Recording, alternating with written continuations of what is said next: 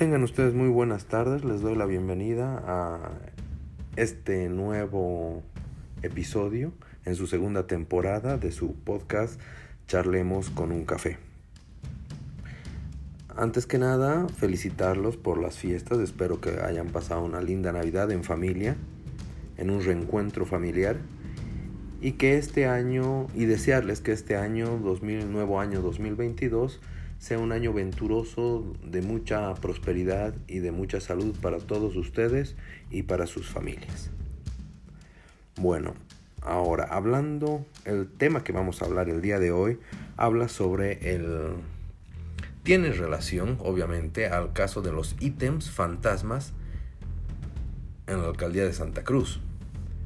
Pero sobre estos ítems fantasmas, sobre este caso, el mismo ha destapado una guerra de logias y élites en la ciudad de Santa Cruz. Este gran escándalo de más de 2.000 contratos, empezó con 800 contratos, después 2.000, no sé con cuántos contratos fantasmas terminaremos, observados por la alcaldía de Santa Cruz, muestra una guerra de logias por espacios de poder dentro de la institución edil. Este terrible escándalo con una cantidad, como les digo, de contratos observados en la alcaldía cruceña, ha salpicado a diferentes miembros de distintas logias en el departamento cruceño. Tras la denuncia de Valeria Rodríguez contra su ex esposo y encargado de recursos humanos en la gestión de la alcaldesa Angélica Sosa, el señor Antonio Parada, que hoy se encuentra en el país vecino del Brasil. Este problema, este escándalo, ha llevado al gobernador Fernando Camacho a despedir a la señora Rodríguez, a Valeria, por la denuncia generada. Y lo ha llevado a Camacho poner a disposición a su persona de confianza, al doctor Jerjes Justiniano, en defensa de la exalcaldesa Sosa.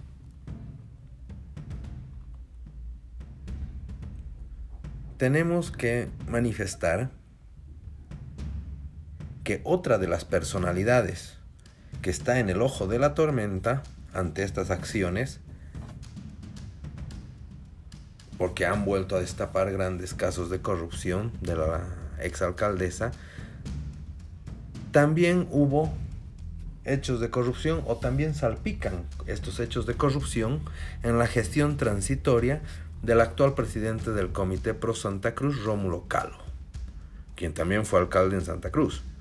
El propio Calvo ha admitido hace unos días que firmó el ingreso de parada para trabajar en la alcaldía de Santa Cruz el año 2004. También fue arrestada, como muchos habrán visto en las noticias, la hermana del señor Parada, ya que la policía realizó una serie de confiscaciones de casas y pertenencias del señor Antonio Parada, motivo por el cual se ve que está involucrada en estos hechos la hermana, siendo arrestada una mañana de manera muy temprana.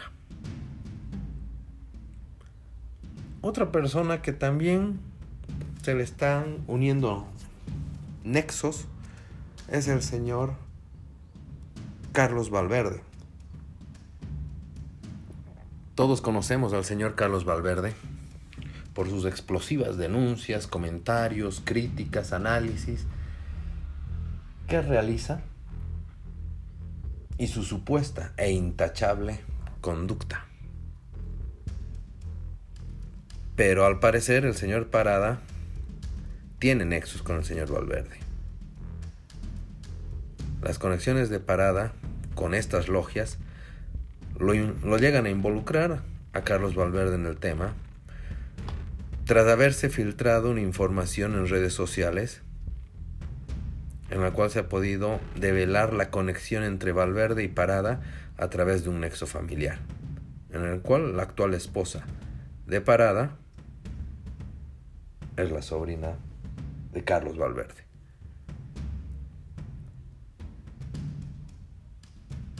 Tal será el peso, la fuerza que tiene el señor Valverde en los diferentes medios de prensa que los mismos medios de prensa han tratado de tapar este tema como un escándalo del tipo pasional, así tratar de tapar los pormenores que salen referente a uno de los casos más grandes de corrupción en la ciudad de Santa Cruz. Personas de ultraderecha como el señor Carlos Valverde o el señor Virginio Lema han guardado un silencio cómplice sobre este tema. ¿No da a qué pensar? Señor Valverde, el señor Valverde todo el tiempo sale a la palestra con sus programas hablando con relación a diferentes hechos coyunturales del políticos del país. Y este y justamente en este hecho mediático donde la mayoría de los medios se encuentran hablando, qué casualidad, el señor Carlos Valverde o el señor Virginio Lema no hablan. Esta vez se quedaron callados. Misteriosamente se quedaron callados, no hablan. Obviamente, el señor Valverde estamos viendo que su actual esposa del señor Parada es sobrina del señor Carlos Valverde. Pero bueno, yo dejo a criterio de ustedes, de los seguidores de este podcast, que vean quién puede tener la razón, si está bien o está mal. También quiero hablarles sobre... Ustedes van a decir que yo tengo algo en contra del señor Camacho, pero no es así. No es así. Si el señor Camacho hiciera las cosas de forma correcta, si el gobernador de Santa Cruz, el señor Camacho, hiciera las cosas bien, tengan por seguro que lo aplaudiría. Pero lamentablemente el señor Camacho a mí me gana. A pulso, a pulso y a gritos pide que uno lo critique.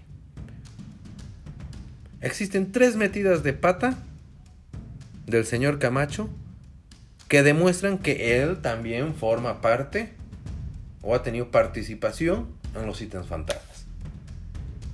Y ahora se los voy a aclarar porque en la primera parte que ya hablamos ya les mencioné algo. Esas tres metidas de pata del señor Camacho, de acuerdo o como lo hemos visto con el bloque de Creemos, han intentado esconder un escándalo que lo único que muestra es una guerra de poderes entre grandes, entre grandes logias de Santa Cruz por sus diferentes intereses políticos. Son logias y élites de Santa Cruz. Sin embargo, estas acciones profundizan más la crisis política que tiene hoy la alcaldía de Santa Cruz. A ver, si vamos al inicio y analizamos bien, podremos ver que las metidas de pata de Luis Fernando Camacho, en este caso, son las que mostraron el verdadero problema sobre los ítems fantasmas y cómo hay autoridades importantes de Santa Cruz involucradas en este tema. A ver, preguntémonos para empezar. ¿Por qué Camacho despide a la ex esposa de Parada luego de que ésta denunciara el hecho de los ítems falsos? Esa es la pregunta. Es la primera gran metida de pata del actual gobernador de Santa Cruz. Quien luego de despedirla decide viajar a Tarija para escapar del, del problemón que estaba empezando a emerger. En Tarija sabemos que le fue pésimo. Lo trataron lanzándole huevos y tuvo que volver huyendo nuevamente a Santa Cruz. Por tierra, obviamente. Porque no lo iban a dejar entrar al aeropuerto de Tarija.